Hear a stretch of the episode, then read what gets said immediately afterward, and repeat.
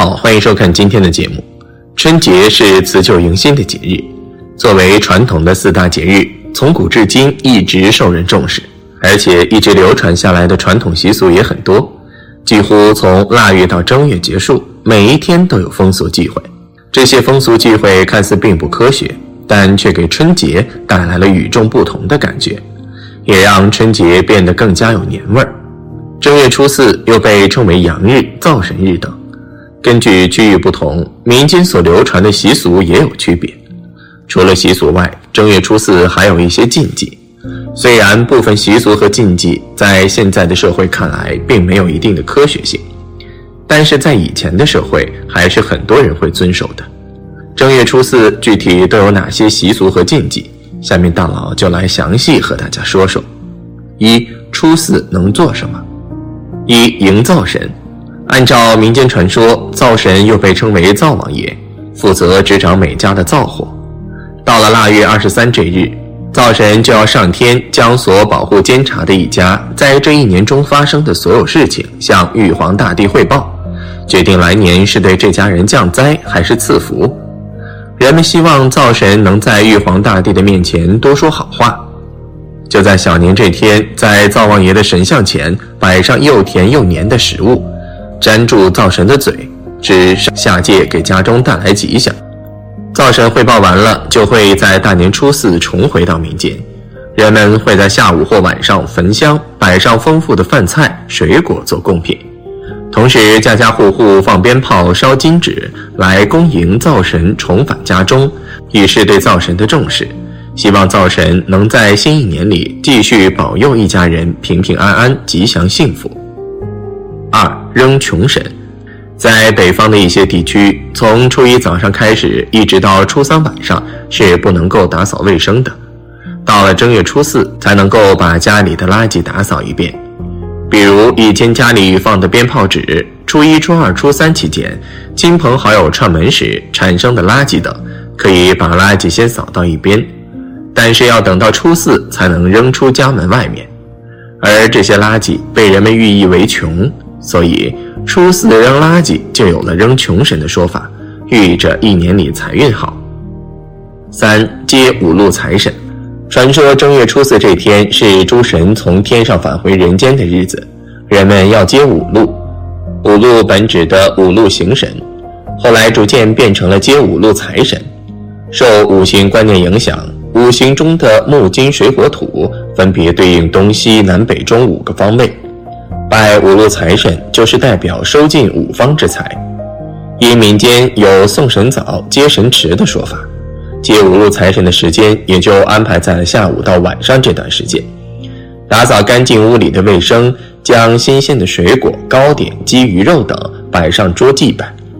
一家之主要拿香烛在五个方位请神，恭迎五路财神的到来，保佑新年发大财，财源亨通，好运连连。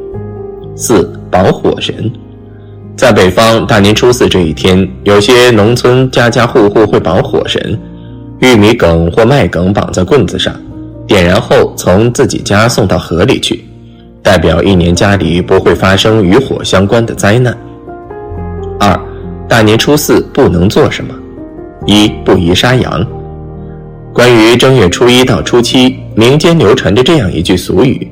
一日为鸡，二日为犬，三日为猪，四日为羊，五日为牛，六日为马，七日为人。按照上述说法，每一天都是一种禽畜的生日。正月初四为羊，因此初四是羊的生日。而羊在民间有三羊开泰的说法，寓意着吉祥。所以在初四这天禁忌杀羊。如果杀了羊，按照以前的说法，在这一年当中可能会不顺利。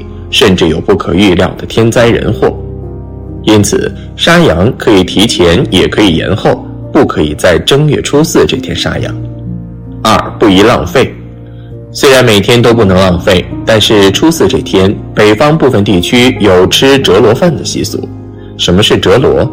就是把吃剩下的饭菜混在一起，重新加热后食用。在豫东地区又叫吃菜底子，或者说大杂烩。之所以要有折罗的习俗，就是为了避免大家造成浪费，以求新的一年里能够富裕。三不宜外出。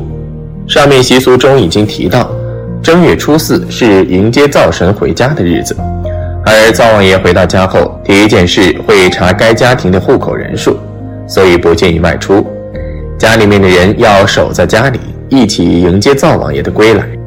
不过，这个禁忌放在现在的社会，得到了一些人的质疑。比如，如果是在外务工没有回家过年的人该怎么办？又比如说，正月初四还有很多走亲戚的人。这些都包含在外出范畴的。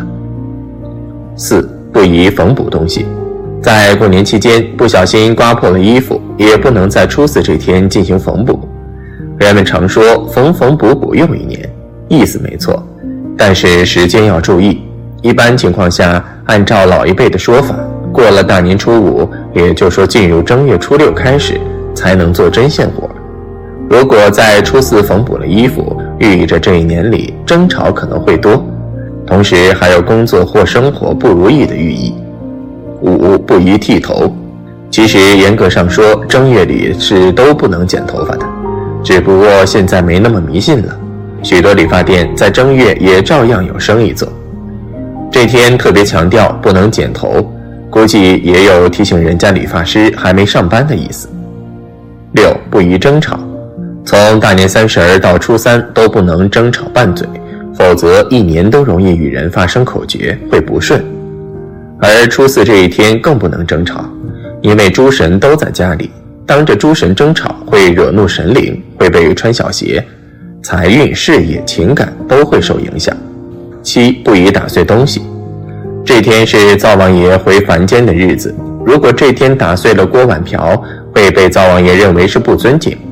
人家上班第一天就给人家脸色看，而且团圆的时节一旦打碎东西和团圆的寓意相抵触，所以老祖先会把打碎东西列入禁忌之中。如果是实在没能避免打碎了东西，可以念叨几句岁岁平安，这样也算是给自己安慰了。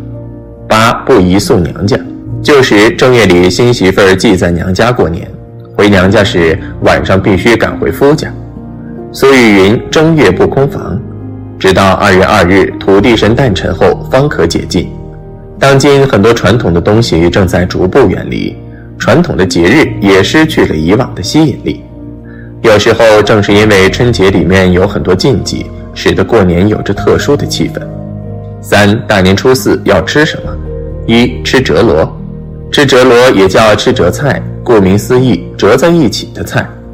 最早的时候，人们生活条件没那么好，遇到红白喜事吃席的时候，吃完后会把吃剩下的菜都倒进一个大盆中，最后带上几碗菜回家一顿，各种菜肴的味道融合在一起，也是一种舌尖上的美味。在春节期间，基本从除夕开始，每天都能吃到丰盛美味的饭菜，大多都吃不完，但家中有亲戚朋友来拜年做客。